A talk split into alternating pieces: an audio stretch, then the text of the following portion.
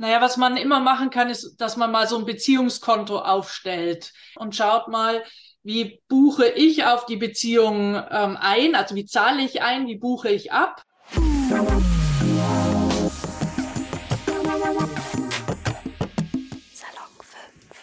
Hallo, Salon 5 Reporterin Nasra hier und heute sprechen wir über toxische Freundschaften, wie man damit umgeht und sie beenden kann.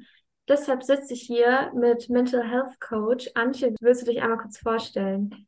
Ich war in meinem ersten Berufsleben Vermessungsingenieurin und vor 20 Jahren habe ich dann gewechselt und bin heute Rednerin auf der großen Bühne, Mental Coach für Einzelne, vom Spitzensport angefangen, habe Olympiasieger begleitet bis hin zu Führungskräften in Unternehmen und bin eine Reisende, bin auf der gesamten Welt unterwegs, beruflich und privat. Du bist ja Mental Health Coach.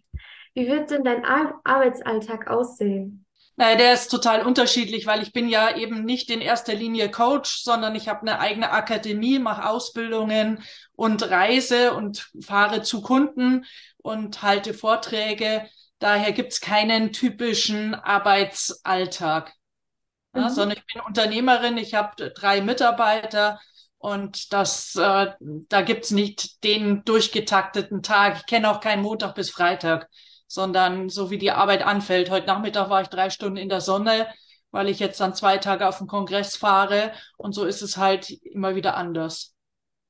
Jetzt zu unserem Thema toxische Freundschaften. Ähm, wie oft kommt es denn vor, dass sich Menschen deshalb Hilfe bei dir suchen? Ähm, kommt seltener vor, muss man ehrlicherweise sagen, weil ich glaube, dass Menschen sich heute insgesamt zu wenig den Kopf machen über ihre Beziehungen. Ich mag auch gar nicht so sehr den Begriff toxisch, weil es ist schon ein sehr negativer Begriff, ne, sondern sind ja in der Beziehung, Freundschaft immer zwei beteiligt. Und ähm, oftmals, also zum Beispiel habe ich gerade mit jemandem, der anderthalb Jahre in Amerika gelebt hat und jetzt zurückgekommen ist, geredet. Und er sagt, der größte Unterschied zwischen Deutschland und Amerika ist unter anderem, dass in Amerika nicht so gerichtet wird. Gerichtet über Menschen, Freundschaften. Und hier bin ich letztens gesessen im Café, drei junge Leute, also dürften noch in die Schule gegangen sein, haben sich sehr nett unterhalten, dann geht die eine und die zwei übrigen lästern über die eine, die weggegangen ist. Und das finde ich halt überhaupt nicht okay. Ne? Das ist schon gar nicht so, dass ein ganzes Lokal das mithört.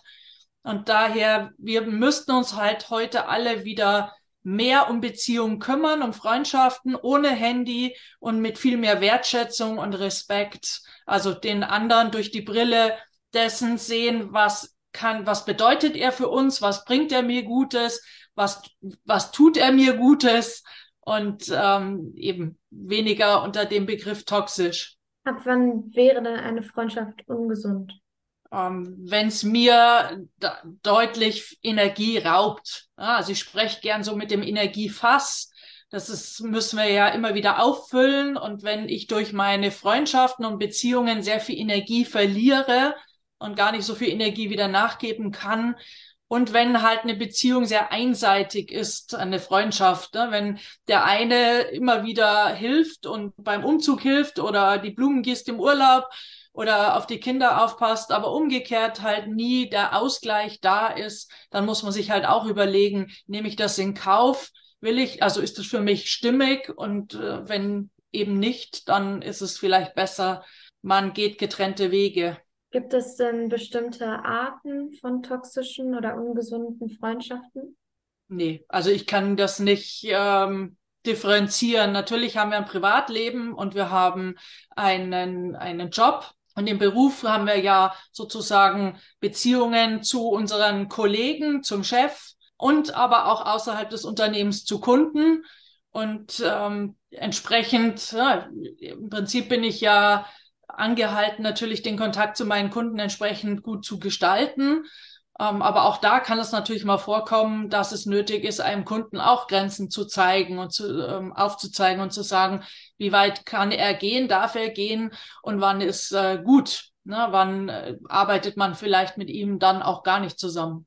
Woran könnte ich als, als Privatperson denn auch erkennen, dass ich toxisch bin oder ungesunde Verhaltensmuster in der Beziehung äh, an den Tag legt. Ja, wie gesagt, ich kann mit dem Wort toxisch nicht viel anfangen. Da müsste man jetzt erstmal klären, was ist überhaupt eine toxische Beziehung mhm. und ähm, wo, woran erkenne ich es bei mir selbst? Wahrscheinlich nur bedingt, weil man selber ja sehr seine Brillen aufhat und ähm, selbst oft seine Fehler, Schwächen gar nicht so gut erkennt. Klar, also wichtig ist, dass man halt, und da kommen wir aber eher zu so allgemeinen Regeln. Für mich ist halt wichtig in der Beziehung, dass jeder seinen Raum bekommt, dass jeder erzählen kann und nicht der eine nimmt immer den ganzen Raum, der andere hört zu, aber wenn er selber was auf der Seele hat, dann kommt er nicht äh, zum Erzählen und da ist kein echtes Interesse am Gegenüber. Also wenn du merkst, du hast kein echtes Interesse an deinem Gegenüber, dann würde ich eher es lassen. Also zumindest so lange, bis wieder Interesse da ist. Ja, weil wir merken das ja, ob da jemand echtes Interesse hat an uns oder nicht. Und es tut natürlich niemandem gut, wenn man merkt, das interessiert den anderen gar nicht. Also ich denke da gerade auch an eine Freundschaft selbst. Der interessiert sich halt eigentlich nur für sein eigenes Leid und für sein Leben, aber zum Beispiel alles, was ich beruflich mache, interessiert ihn 0,000 gar nicht. Und ja, nicht jeder muss jetzt in meinen Beruf einsteigen oder Seminare bei mir besuchen oder Webinare, aber sich gar nicht zu interessieren und auch gar nicht zu fragen, wie war der Kongress oder wie war die Rede, wie denn die angekommen oder das ist halt äh, dann eine sehr einseitige Beziehung. Wie kann man denn solche Verhaltensmuster vorbeugen? Wie kann man selbst sich das Ziel setzen, ich möchte gesündere Freundschaften und Beziehungen haben. Was kann ich an mir persönlich ändern oder verbessern? Naja, was man immer machen kann, ist, dass man mal so ein Beziehungskonto aufstellt. Entweder wirklich zu einer Person und schaut mal, wie buche ich auf die Beziehung ähm, ein, also wie zahle ich ein, wie buche ich ab.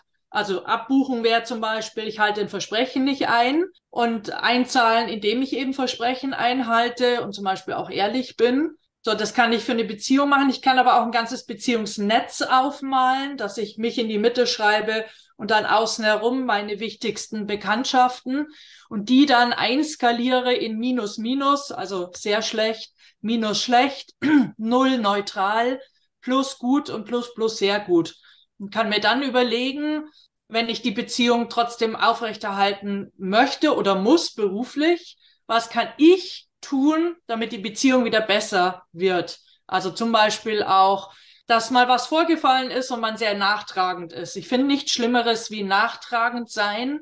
Na, wichtig ist natürlich, dass der andere sich in irgendeiner Form mal entschuldigt, aber dann müssen auch solche Dinge aus der Welt sein, weil jeder verplappert sich mal, sagt was Böses oder was Ärgerliches. Wir alle sind ja keine Scheinheiligen und Perfekten, sondern je nach äh, Lebenssituation sind wir vorsichtiger, zugewandter und passen auf unsere Worte auf oder eben, wenn es uns gerade mal nicht gut geht, dann rutscht schon auch mal was raus. Und wenn man sich entschuldigt hat, dann muss es der Vergangenheit angehören. Und generell hat es halt sowas mit Lebenseinstellung zu tun. Ich bin halt der Meinung, wir sollten viel stärker das Jetzt leben und die Zukunft und nicht so viel in der Vergangenheit. Ne, und sozusagen innerlich auch aufrechnen, was hat der andere alles schon getan, was mir missfällt. Weil das belastet jede Beziehung, jede Freundschaft.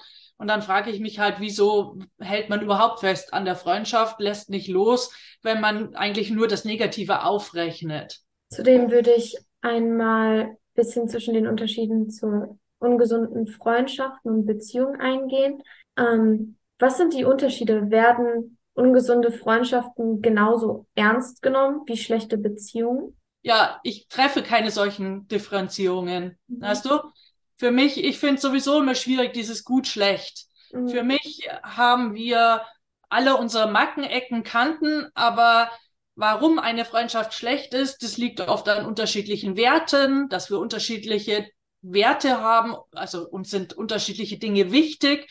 War ja zum Beispiel in Corona ein gutes Beispiel. Ja? Die einen waren halt für die ganzen Maßnahmen, die anderen dagegen. Und ich in meiner Freundschaft, wir haben es halt so gemacht, wir haben uns 30 Minuten gegeben für konträres Diskutieren über Corona. Dann haben wir Time-out gemacht und haben gesagt, uns ist die Freundschaft so wichtig.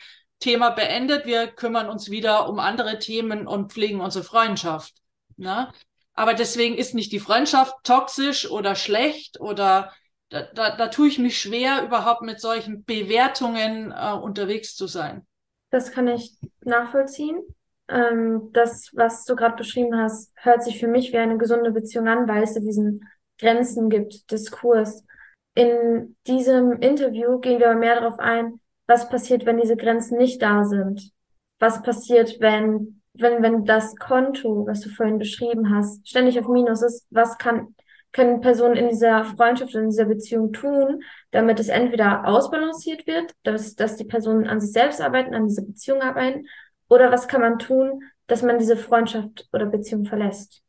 Du kannst halt erstmal deine Wahrnehmung, dass die Beziehung in Schieflage ist, kommunizieren mit dem Ansatz der gewaltfreien Kommunikation nach Marshall Rosenberg, ohne Schuldzuweisungen, sondern bei dir bleiben.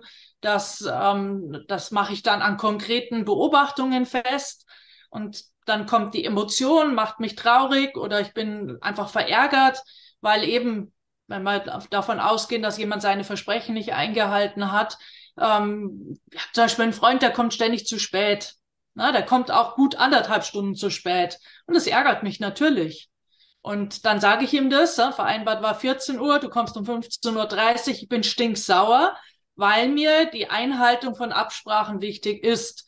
Daher ruf zumindest das nächste Mal an, dass du anderthalb Stunden später kommst, weil dann kann ich die Zeit sinnvoll nutzen. Na? Also ist das Ansprechen, nicht das in sich hineinfressen und vor lauter Harmoniebedürftigkeit und dem Konflikt aus dem Weg gehen, äh, nichts sagen. Und wenn halt in dem Fall sich nichts verändert, dann kann ich ja nur die Entscheidung treff treffen zu gehen. Das macht man face to face, dass man jemand sagt, du für mich ist diese Be Freundschaft nicht mehr tragbar. Dann spricht man aber nochmal über die schönen gemeinsamen Zeiten, das, was man gemeinsam erlebt hat und genossen hat. Denn in jeder Freundschaft gab es das ja, sonst wäre es ja vermutlich keine Freundschaft. Social Media, Fluch oder Segen auf Freundschaften? Eher Fluch, weil ähm, für mich halt, also ich habe jetzt gerade erst äh, in der, ich glaube in der FAZ war es, einen Artikel gelesen über die Zeiten, die Menschen vor dem Fernseher und in den sozialen Netzwerken verbringen. Und das ist halt einfach erschreckend. Man weiß ja auch, dass junge Leute während Corona 90 Stunden pro Woche am Handy, iPad oder Rechner waren. Das ist natürlich absurd. Und wenn ich halt sehe, wenn ich in, in Lokale gehe, dass Jugendliche, junge Leute nur in ihre Handys schauen und nicht miteinander reden, dann frage ich mich, wieso gehen sie zusammen aus? Ne? Natürlich, wenn man eine Reise plant, dann kann man da mal reinschauen. Aber zum Beispiel habe ich oder bei uns gibt es die Regel in der Familie, die Küche ist eine handyfreie Zone. Dort gibt es kein Handy, dort kochen wir und essen wir und das gilt für alle, auch für Gäste, außer es gibt einen Notfall. Jemand hat ein krankes Kind zu Hause. Na, und weil du signalisierst mir ja, wenn du dein Handy liegt da, es bimmelt, du nimmst es sofort während einem Gespräch in die Hand, dass das Handy wichtiger ist wie dein Gegenüber. Und das kann es für mich einfach nicht sein. Und du kannst ja heute jemanden sehr aus seiner Mitte bringen, wenn du das Handy, wenn das Handy plötzlich nicht auffindbar ist. Ja, aber wenn die Person eine halbe Stunde später kommt, macht sich keiner einen Kopf. Ja, also weil das Handy heute schon so eine große Bedeutung bekommen hat. Und daher würde ich mir auch wünschen, wir haben zum Beispiel eine Reise gemacht mit dem Bus. Und auch hier haben wir uns die Regel gegeben, so, wenn wir zusammen essen gehen, gibt es kein Handy. Das kann jeder abends im Hotel machen und kann dann auf dem Zimmer seine Bilder äh, durch die Welt schicken und seine ganzen äh, WhatsApp und was weiß ich beantworten. Aber wenn wir zusammen sind, dann wollen wir uns austauschen, die Ereignisse, die Erlebnisse des Tages teilen. Und dahin müsste man wieder so ein Stück zurückfinden. Wie würde, was mich jetzt ein bisschen interessiert, ist natürlich ganz anders zu schreiben, als würde man face-to-face -face kommunizieren. Und da entstehen auch ganz viele Missverständnisse. Ähm, wie würdest du sagen, kann man damit gesund umgehen? Vor allem auch, wenn man keine Möglichkeit hat, äh, sich oft face-to-face -face zu sehen, weil man zu weit weg wohnt, etc. Es spricht ja nichts dagegen, sich auch über Zoom oder WhatsApp, äh, zu begegnen. Aber dann redet man miteinander und tippt nicht eine WhatsApp nach der anderen, die sehr viel Missverständnisse schürt, die sehr viel Zeit frisst, sondern dann schaltet man auf Videocall und sieht und hört sich zumindest. Ja? Das finde ich an der Stelle halt äh, ganz wichtig. Ähm, natürlich ich will jetzt auch nicht mehr ohne Internet und dem leben, aber ich brauche keine sozialen Netzwerke, um mit meinen Freunden, wenn ich, ich bin ja viel unterwegs, wenn ich in Asien bin, mich zu unterhalten, dann nutze ich eben Videocalls. Hm, Irgendwelche Tipps, die du geben würdest für die junge Men für die jungen Menschen, die jetzt gerade zuhören und ähm, für deren Freundschaften, wie sie mit Beziehungen umzugehen haben, sie gesund zu beenden? Also ich würde viel lieber darüber reden, wieder ge gesunde Beziehungen zu leben, zu pflegen, auf der Basis von Wertschätzung Mhm. und Respekt. Und trenne Sache von der Person. Nur weil jemand eben was Dummes gesagt hat, bin ich kein schlechter Mensch. Weil jemand eine schlechte Note geschrieben hat, ist er kein schlechter Schüler. Weil jemand eine Niederlage erfahren hat, ist er kein Versager. Na, sondern ähm, das wirklich ganz stark zu trennen, raus aus gut und schlecht, sondern rein in die Grautöne und wieder mehr Beziehung direkt in Präsenz zu leben, sich wieder in die Augen schauen, echtes Interesse zeigen, zuhören. Ähm, zuhören heißt ja auch Dinge mal zusammenfassen, was ist bei mir angekommen, viel mehr offene Fragen stellen, nachfragen, weil Fragen zeigt, äh, wer Fragen stellt, der hat Interesse am Gegenüber, der hat Interesse am Leben des anderen. Und wie gesagt, wenn es wirklich nötig ist, eine Beziehung zu beenden, dann auch nicht per WhatsApp, bitte nicht und auch nicht den anderen dann raussperren, dass er nie mehr schreiben und anrufen kann. Was verletzenderes gibt es überhaupt nicht. Ja, damit tue ich Menschen richtig weh und auch letztendlich bewusst. Ich mache es mir einfach, indem ich sage, dann sperre ich ihn raus aus dem Handy und ähm, habe es für mich geklärt, aber was mit dem anderen ist, ist mir wurscht. Und das, das kommt auch auf Feld im Leben irgendwann auf einen zurück, weil ich glaube immer an eine ausgleichende Gerechtigkeit im Leben, dass viele Dinge zehn Jahre später zu einem zurückkommen, wenn man so durch im, im Leben agiert, ne? sondern das äh, in aller Klarheit zu sagen, was man aneinander geschätzt hat, aber dass eben jetzt die Wege sich trennen. So, ich würde mich für das Gespräch bedanken, das damit abschließen mit deinen Worten. An alle ZuhörerInnen, ähm, für die Woche könnt auf jeden Fall weiter bei Salon 5 Unterstrich auf Instagram vorbeischauen. Ähm, wir haben ganz, ganz viele interessante Interviews und ähm, Posts geplant. Und ansonsten würde ich sagen, ähm, Dankeschön, dass du hier warst und tschüss. Sehr gerne. Tschüss.